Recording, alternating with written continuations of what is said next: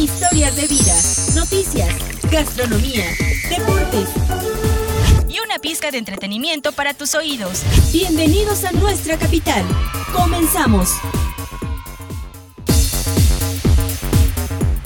Hola, ¿qué tal amigos? ¿Cómo están? Yo soy Edgar Delgado y les doy la bienvenida al programa número 82 de nuestra capital radio. ¿Y qué les parece si vamos rápidamente a la sección de gastronomía, donde Alfredo nos compartirá una exquisita receta para hacer flautas con salsa de cacahuate rellenas de calabacita? Y después les hablaré un poco del gran poeta José Luis Álamo. No se vayan.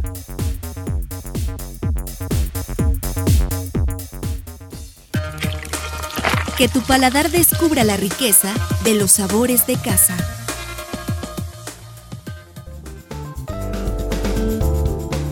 El día de hoy te voy a compartir una exquisita receta para hacer flautas con salsa de cacahuate rellenas de calabacita. Los ingredientes son 500 gramos de tortillas de maíz, 500 gramos de calabacita ralladas, media cebolla fileteada, una taza y media de cacahuate tostado, tres guajillos hidratados, un cuarto de cebolla, un cuarto de taza de ajonjolí tostado, 200 gramos de mantequilla en cubos pequeños, una taza de crema, dos cucharadas de peperoncini, media taza de brotes de lenteja roja y aceite suficiente para freír. Ahora bien, Cuece las calabacitas en una sartén a flama media con una mantequilla y cebolla fileteada. ¡Yeah! Coloca la calabaza guisada en tortillas. Forma los tacos, fríelos en una sartén a flama alta y retira el exceso de aceite. Después, licúa cebolla, crema, una taza de cacahuate, ajonjolí y guajillo. Vierte la mezcla en una cacerola a fuego medio y retira el primer hervor. Por último, sirve los tacos, báñalos con el encacahuatado y termina con el peperoncini, cacahuate y brotes de lenteja. Y como dicen, barriga llena, corazón contento.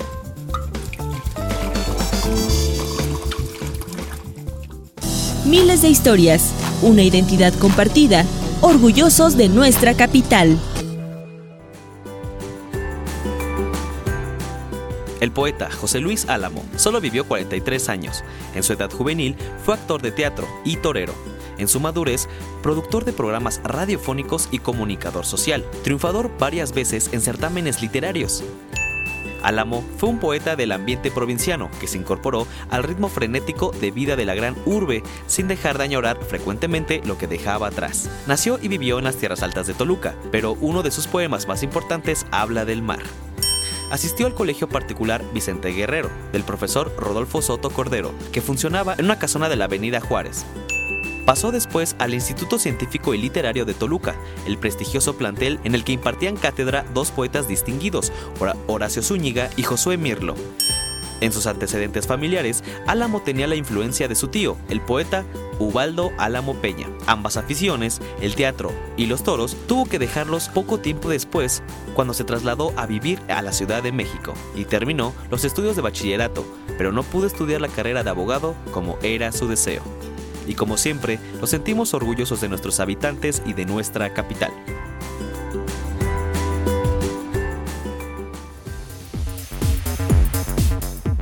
Vamos a escuchar las noticias más relevantes de esta semana.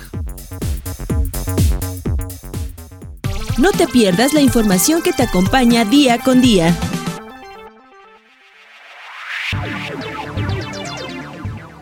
Por la construcción del tren interurbano México-Toluca, la Secretaría de Comunicaciones y Transportes informó que el martes 1 al jueves 3 de junio del 2021 serán cerrados tres carriles de la carretera México-Toluca a la altura del kilómetro 22. La autoridad de transporte señaló que la suspensión de servicio en dicho tramo de la carretera se realizará en dirección a la Ciudad de México en un horario de 22 a 5 horas.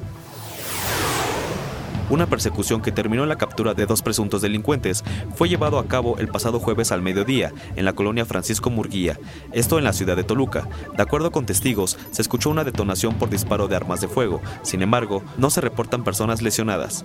El hecho ocurrió sobre la avenida Matamoros entre Francisco Murguía y Ramón Corona, alrededor de las 13.30 horas. De acuerdo con un testigo en el lugar, una motocicleta color rojo era perseguida por diversas patrullas de la Policía Municipal de Toluca y pudieron detener la marcha del vehículo en esa vialidad. En el Valle de Toluca tendremos cielo parcialmente nublados durante todo el día. Se esperan vientos del norte con velocidad de 15 a 25 kilómetros por hora. La probabilidad de lluvias es de 10%. El Estado de México tiene pronóstico el cielo parcialmente nublado por la mañana y nublado por la tarde, con probabilidad de intervalos de chubascos dispersos y descargas eléctricas. Esta es la información más relevante de esta semana.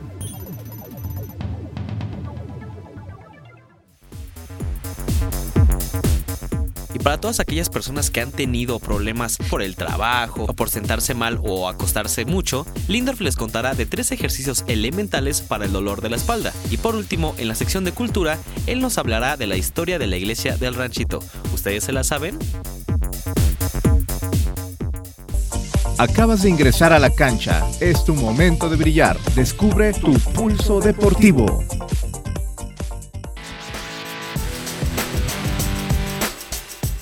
Amigos, el día de hoy les voy a dar tres ejercicios elementales para el dolor de la espalda. ¡Yeah! 1.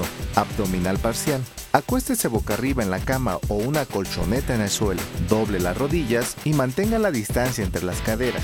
Cruce los brazos sobre el pecho. Apriete los músculos abdominales y levante sus hombros y cabeza de la colchoneta o cama. 2. Puente.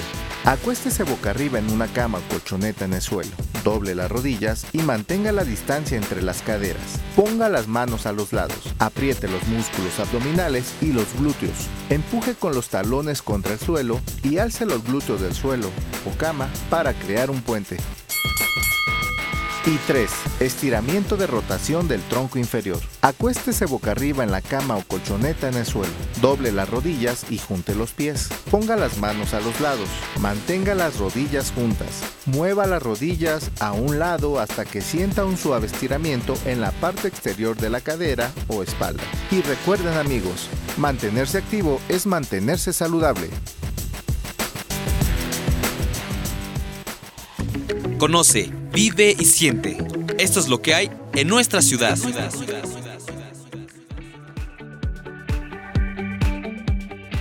Ubicado en la esquina de las calles José Vicente Villada y Ramón Corona, nos encontramos con el templo dedicado a San José, mejor conocido como el Ranchito, sobrenombre adquirido por ser construido en terrenos que pertenecían al Rancho La Virgen.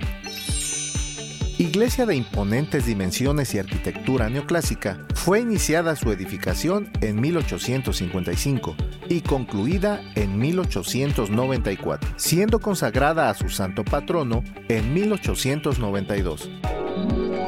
Es la única, junto con la catedral, en Toluca que posee tres naves. En su interior podemos encontrar retablos neoclásicos enmarcados con motivos dorados que dan al feligrés y al visitante una sensación de convencionalismo y tradición arraigada.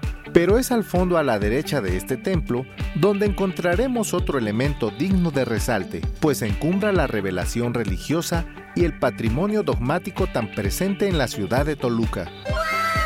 En el ranchito podemos hallar dos cuerpos de cera y unas que contienen tierra con sangre, que atesoran los restos de los niños San Félix y San Gaudencio, mártires romanos que fueron traídos al país para encontrar su verdadero lugar de reposo en el mismo centro de la capital del Estado de México.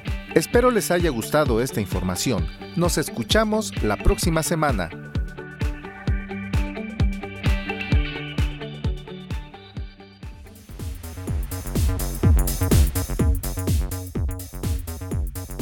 Bueno, lamentablemente ya llegamos al final de este programa. Me da siempre mucho gusto que nos escuchen viernes con viernes aquí en nuestra capital radio. Si ustedes quieren que hablemos de algún tema en específico, pueden escribirnos o mandarnos un inbox. Yo soy Edgar Delgado y que tengan un excelente fin de semana. Nos vemos.